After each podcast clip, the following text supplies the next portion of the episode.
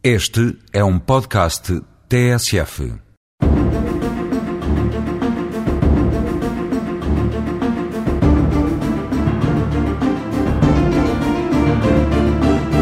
Como corolário da missão constitucional e manifestação típica da ação do provedor de justiça, de que nos vimos ocupando desde a passada semana, encontramos a chamada recomendação.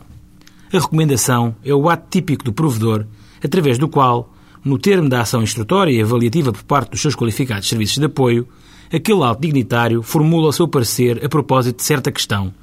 que é sempre também uma questão de direito, visando a prevenção ou a correção de atos ou omissões ilegais ou injustos dos poderes públicos, ou então a melhoria do funcionamento dos respectivos serviços. Utilizada com maior ou menor moderação, em função de variáveis de contexto, não é a única forma de ação do provedor de justiça, nem nela se esgota a sua atividade incansável outros poderes, outras competências, alguns deles ancilares ou instrumentais do exercício da recomendação, lhe são legalmente cometidos com vista à prossecução da sua missão.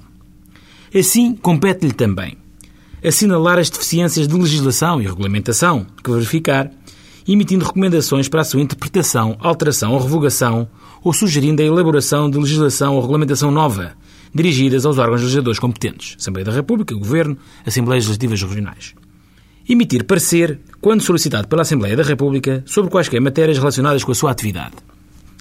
Promover a divulgação do conteúdo e da significação de cada um dos direitos e liberdades fundamentais, competência, aliás, muito importante e bem merecedora de um impulso mais decidido.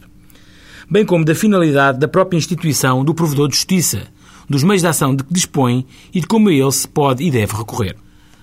tutelar os interesses coletivos ou difusos, isto é, e embora a matéria seja doutrinariamente muito controversa, aqueles interesses que não são suscetíveis de apropriação individual ou em que a tutela subjetiva se mostra desadequada ou insuficiente para a salvaguarda dos valores protegidos pelo direito, em especial pela Constituição. E eis um campo em que a atuação do provedor se pode expandir com vista a uma tutela objetiva da legalidade, protegendo a comunidade dos cidadãos requerer ao Tribunal Constitucional a declaração da inconstitucionalidade ou da ilegalidade de normas com força obrigatória geral, em determinados termos e condições, competência que vem sendo exercida com elevada e meritória ponderação.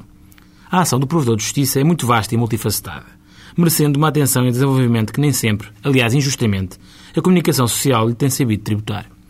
Na próxima semana, continuaremos a ensaiar uma forma de mitigar, pela nossa pequena parte, essa tão clamorosa injustiça, digna de queixa, merecedora de reparação.